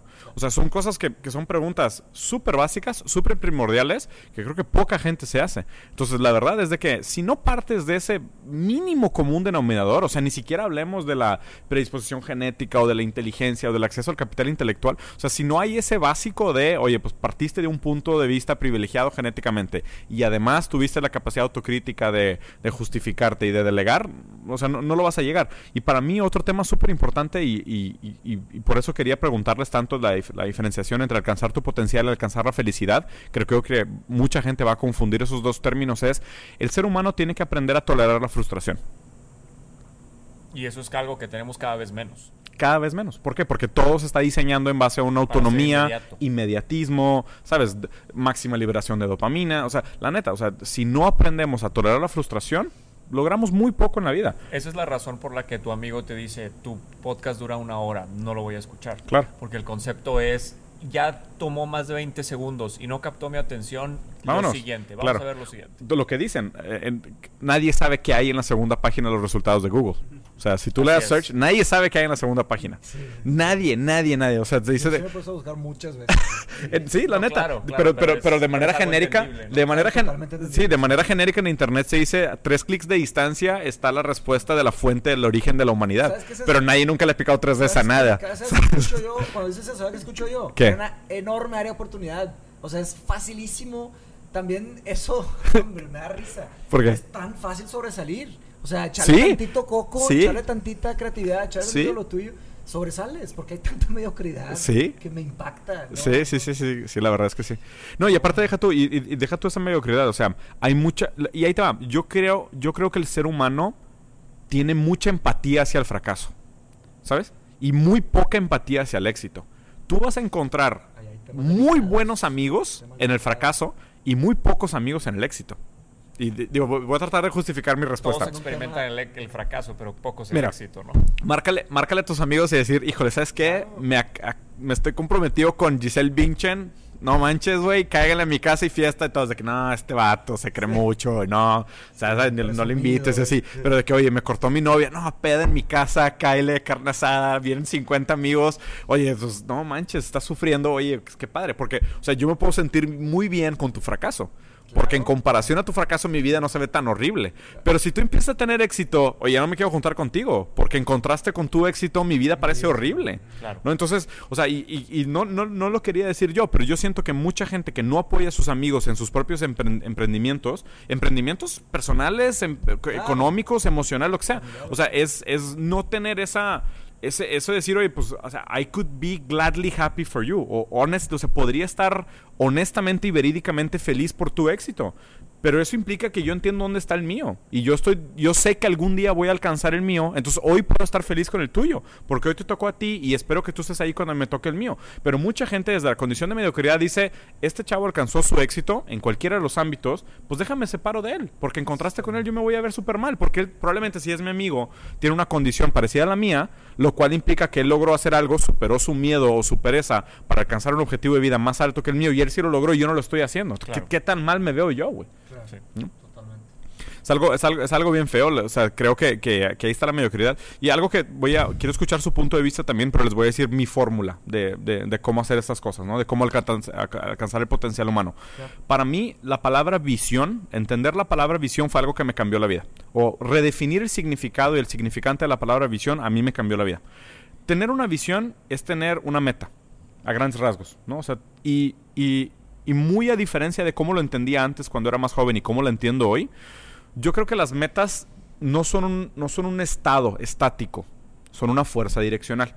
¿No? O sea, el tener una meta es tener una ambición, es tener un objetivo, es tener un drive, es tener una motivación. O sea, tener una meta, tener una visión es algo que te dice hacia allá quiero llegar, hacia allá le estoy tirando. ¿Sabes? O sea, esta es mi tensión de todos los días, de la condición en la que estoy hoy y la condición en la que quiero estar mañana. E- Eso para mí es tener una visión, es tener un estrés entre una condición actual y una condición futura. Para mí, el entender ese valor en mi vida fue lo que me transformó y fue lo que, lo que para mí ah, fue un parteaguas de antes y después de, de lo que hacía y lo que hago, ¿no? Y, y si yo pudiera recomendar algo a toda la gente que lo está viendo es, tengan esa visión, una visión propia, una visión personal de la condición en la que estás hoy y la condición en la que quisieras estar mañana, en una semana, en cinco años, en 10 años, en 500 años, cuando la gente esté leyendo tus textos, la que sea. Y, y no tengas miedo de equivocarte, porque, o sea, yo creo que también al momento en que tú entiendes que tener una visión, tener una meta, tener una ambición, no es un estado estático, es algo dinámico, también no vas a tener miedo a través de la autocrítica a redefinir tu visión a darte cuenta que tu visión estaba equivocada, que necesitas realinear tu visión o necesitas redireccionar tu visión. Y, pero creo que esa fuerza direccional es lo que va a canalizar tus esfuerzos y tu potencial, porque, o sea, vamos a suponer un poco utópicamente que el ser humano tiene potencial. El, el que sea, a lo mejor algunos tienen muchos, otros tienen poco, pero todo el mundo tiene algo de potencial. Pero me parece más importante el, canal, el canalizarlo. O sea, hay gente que canaliza su potencial para cosas muy autodestructivas, o hay gente que no canaliza su potencial, hay gente que la canaliza para cosas muy negativas. O sea, yo siempre he dicho de que, o volverte rico es fácil, nada más implica sacrificar tu éxito, tu, tu, tu ética, prostituir tus valores, sacarle provecho a los demás y te vuelves, te vuelves rico, te vuelves famoso. O sea, por economía de escala, hoy en día, si le logras robar un dólar a cada uno de tus conocidos, pues a lo mejor te robas, te, lo- te robas mil dólares a la semana, ¿no? Entonces, o sea, es, es relativamente fácil si eso es lo que tú calificas como éxito. Pero lo que realmente difícil es decir, ¿cómo le hago yo para, para canalizar lo poco que tengo como potencial hacia una ambición positiva y estarme constantemente preguntando si, oye, ¿estoy haciendo lo correcto con mi potencial? ¿A eso debería dedicar mi día? ¿A eso debería dedicar mi herramienta? ¿A eso debería de dedicar mis intenciones? Y estar constantemente cuestionando si estás haciendo lo correcto. Y de nuevo, o sea, creo que hay un punto de balance entre un beneficio comunitario de, oye, lo que estoy haciendo, pues a lo mejor este video lo van a ver 300, 500 personas. Ya logramos un video de, un, de, de mil views, ¿no? O sea, mil personas ya escucharon nuestro punto de vista con toda la buena ambición de lo que estamos tratando de comunicar es platica con la gente, comunica tus ideas. Hay valor en tu punto de vista. O sea, no deberías de tener miedo de, de de- exponer tu punto de vista y deberías tener todavía menos miedo de que la gente te rebatiera tu punto de vista y aprender de ello. Claro. O sea, con eso estás logrando algo, ¿no? Entonces, o sea, si, si, si con ese poco a poco ya estamos logrando algo, pues qué bueno. Porque por otro lado podría decir de que, oye, un tutorial de las 10 maneras más fáciles de engañar a tu jefe y salir más temprano del trabajo. Claro. ¿Para qué? ¿Para qué? ¿Sí? ¿Sabes? O sea, es- eso es lo que me, me- me daría frustración. Y me gustaría también escuchar un poquito de ustedes, así como un, un- un pensamiento de cierre sobre, sobre el tema del, po- del potencial humano. Sí, como cierre, me- eso que me comentaste me, se me, me gustó mucho. O sea, no es solo trazar tu visión, sino que auditarte a ti mismo, ¿no? Este, y esto que les comenté que escribía mucho, yo no he parado de escribir. Yo nunca voy a parar de escribir.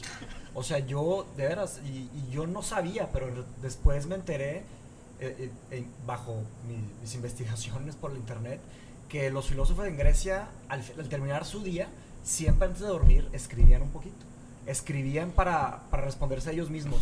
¿Qué hice bien hoy? ¿Qué hice mal hoy? Una retrospectiva. Y no escribían para nadie con ambición, escribían para ellos mismos con el objetivo de entenderse a ellos mismos. Y el siguiente día despertaban y hay algo muy especial. Yo, yo siempre voy a decir que hay gente que dice que el mejor hábito es, es leer. Yo digo que no, el mejor hábito que existe es escribir. Y poca gente lo hace, de veras. Porque cuando tú hablas o lees o, o escuchas, tú puedes tener tu mente fragmentada en mil puntos. Pero tú- cuando tú escribes, tu mente solo está en lo que estás escribiendo. Sea tecleado, sea escrito a mano, no necesariamente, no importa eso. Pero ahí es donde tú te auditas. Entonces, solo a través de esa auditoría interna, esa introspección interna, vas a ir refinando tus ideas y como que haciendo la escultura de lo que tú puedes llegar a ser. Sí. De Don- ese vector, de ese... Do- donde el, donde el, donde el pensamiento parece divergente, la escritura es convergente. Exacto, Sí. exacto. Es que cuando escribes, o sea, la cosa es que muchas veces dices, ¿cómo, ¿qué pienso acerca de esto? Tienes una idea de lo que piensas, pero lo puedes poner en palabras y lo puedes poner en palabras coherentes que tengan sentido y que puedas transmitir a alguien y que cuando se lo transmitas a alguien haga un clic. Sí. O sea, eh, eh, y, y- y la cosa es, porque si hace un clic con alguien más y tú lo puedes escribir de esa forma para ti mismo, bueno, ahí es donde está, digamos, ese valor de esa introspección. Ahí, al final de cuentas, el trabajo de la introspección es un trabajo que tienes que hacer todos los días de tu vida para siempre. Sí. Y aquí la cosa es, algo, o sea, un tema que no tocamos nada más, es que mucha gente no quiere hacerlo. Sí. Mucha gente, al contrario, tiene miedo de ver qué es lo que está dentro de ellos. Ya sea tal vez porque han tenido algún, o sea, Trauma. un trauma en su vida, cualquier cosa, o incluso simplemente no les gusta cómo son. Y lo que intentan hacer es eh, ocultárselo a sí mismos. Y Sí. realmente eso es una fuente de desgracia y de, y de infelicidad increíble. Pero como somos personas, bueno, seres de hábitos, mantenemos el hábito de seguirnos mintiendo nosotros mismos todo el tiempo. Y todo el tiempo mantenemos esa situación que nos mantiene en constante infelicidad. Y luego volteas afuera y dices, todos son los malditos, que se la pasan tan bien. Sí, ¿no? claro, porque, porque partes desde tú eres la medida de todas las cosas. O sea, estás, en un trabajo que odias, pues no es mi culpa. O sea, o sea, porque eh, malamente la gente proyecta toda esa infelicidad hacia afuera y tiene una formación reactiva de, pues que mi vida es una mierda, solo te puedo tratar horrible. Es mi única opción. Es mi única opción. Lo siento mucho, eres una chulada de persona, pero es que mi vida es horrible, güey. ¿Cómo te voy a tratar bien? Una, eh, se me viene a la mente una quote de, de Nietzsche de, de esta introspección. Él dice, dice, si la liebre tiene siete, siete pieles, el ser humano tiene 7 por 70 pieles. Y esa búsqueda, esa excavación interna es algo muy peligroso. Pero es, es algo que te puede llevar a lugares que no muy oscuros. Sí, y que no querías llegar. algo muy peligroso. Y digo, eh, Pero ahí está la verdadera recompensa. Yo creo que hay una cosa que sí es importante señalar. Cada vez que, o sea, cuando tú tienes el hábito de, de tener una introspección diaria, constantemente te vas a topar con cosas que no te gustan. Claro. De hecho, eso es el, el resultado de la introspección, es encontrar todas las cosas que no te gustan, Claro. que puedes cambiar y qué puedes hacer al respecto. Es aprender a tolerar esa frustración. a- co- re- re- regresando a la regla, creo que era número 4 del sacrificio o del, o, de, o del sufrimiento que tienes que pasar, Sí. Pues es eso. O sea, es voltear a ver e incluso muchas personas no van a ser capaces de llevar a cabo su propia introspección porque también somos, somos, somos escurridizos para nuestro propio análisis. Sí. Entonces, no siempre vamos a poder ver de manera objetiva nuestras propias fallas. De Sí, hecho, claro. en muchas ocasiones no porque la objetividad absoluta no existe, Sí.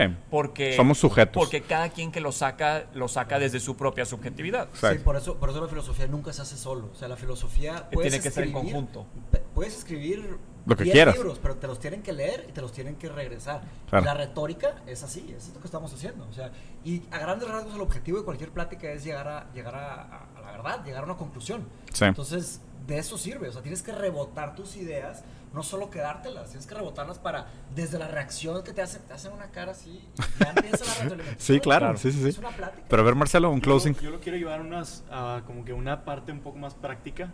Yo creo que para tu único trabajo es bajar el tiempo que te puedes tardar en llegar a tu máximo potencial. Porque como creo que decía Aristóteles, art, art is long, life is short.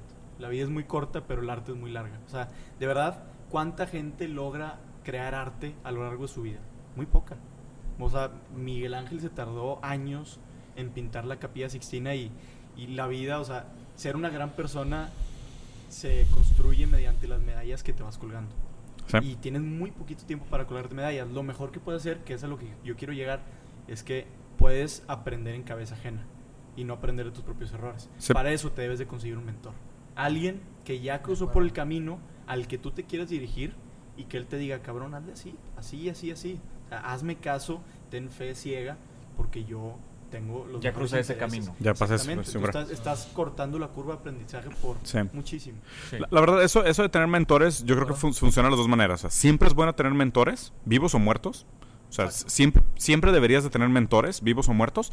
Y siempre deberías de, deberías de tener mentees también. O sea, deberías de tener, deberías de tener estudiantes de la misma manera que tienes mentores. Porque, o sea, de de nuevo, el conocimiento a mí también me parece como una fuerza direccional. O sea, no es un estado estático, ¿sabes? O sea, el conocimiento no es algo, no- o sea, no son, sí son piezas de Lego en el sentido de que construye, ¿sabes? Pero no son, no son unidades finitas medibles. O sea, el conocimiento se siente como algo mucho más que está pa- pasando por el tiempo, pasando por generaciones, pasando por transformaciones. Entonces, me parece tan importante tener de quién aprender como tener a quién enseñarle. Porque tú enseñando también aprendes, Exacto. o sea, aprendiendo refinas, ¿sabes? O sea, es un proceso es dinámico, ¿no? O sea, a grandes, a grandes rasgos, yo creo que para ir, para ir cerrando la conversación, o sea, bajando a niveles muy pragmáticos, porque creo que, o sea, nos fuimos muy lejos, o sea, we got weird, nos fuimos a muchos lugares interesantes, que pues de eso se trata. O sea, que sí, de que de eso se trata. O sea, solo, solo, de- o sea, descubrieron América pues caminando. O sea, llegas a la playa y dices, bueno, pues ponle una rayita al mapa, aquí hay mar, aquí hay agua, ¿no? O sea, Y pues luego caminas hacia el otro lado y hasta dónde llegas, pues aquí hay una penca o aquí hay una montaña y pues vas, vas marcando el territorio. Y para eso son las conversaciones, o sea, porque conceptualmente vamos marcando límites de lo que nosotros entendemos como un concepto que abstractamente no tenía límites, ¿no? O sea, estaba súper conectado y perdido y pues platicando se, se aprende, ¿no? A grandes rasgos, ¿qué cambio lograrías en tu vida si una hora a la semana le dedicaras a tener ese pensamiento crítico? O sea, que en lugar de, oye, pues yo una vez a la semana me junto con mis amigos a hablar de fútbol, o tres veces a la semana me junto con mis amigos a hablar de videojuegos, o cinco veces a la semana me junto con lo que sea a tomarme una cerveza, ¿y por qué no una vez a la semana no te dedicas a, a pensar críticamente quién eres y a dónde vas? ¿no? ¿O cuánto tiempo nada más? ¿Cuánto tiempo de tu día levantas el celular? ¿Cuántas veces? ¿Qué tan seguido? ¿y para qué? ¿Y qué está- cuántas veces Sí. volteas a ver Instagram? Sí, me, me encanta, me, enca- me encanta, me encanta, no, no sé dónde lo leí, pero en algún momento leí que, tipo, que una persona viaja en el tiempo y no sé por qué, constantemente me hago esta pregunta, ¿qué haría si viajara en el tiempo? No, o sea, de... de, pa- de- esto, pero- sí, eso, eso es de... no, no, no, ya, no, no, se, no se acaba nunca. Pero nomás voy a cerrar con esto. que cerrar, tenemos no abrir. Va, me lo del, po- encantaría lo del luego- poten- lo del potencial humano. O sea, imagínate, si tú viajaras en el tiempo y regresaras 500 años al pasado con tu celular, llegarían de que, oye, pues, ¿qué es esto? Y tú les explicarías qué es el celular y te dirían de que, wow, o sea, ¿y cómo lo usas, no? Pues para ver fotos de gatos y Sí, memes de perros. O sea, es como que, ¿cómo, güey?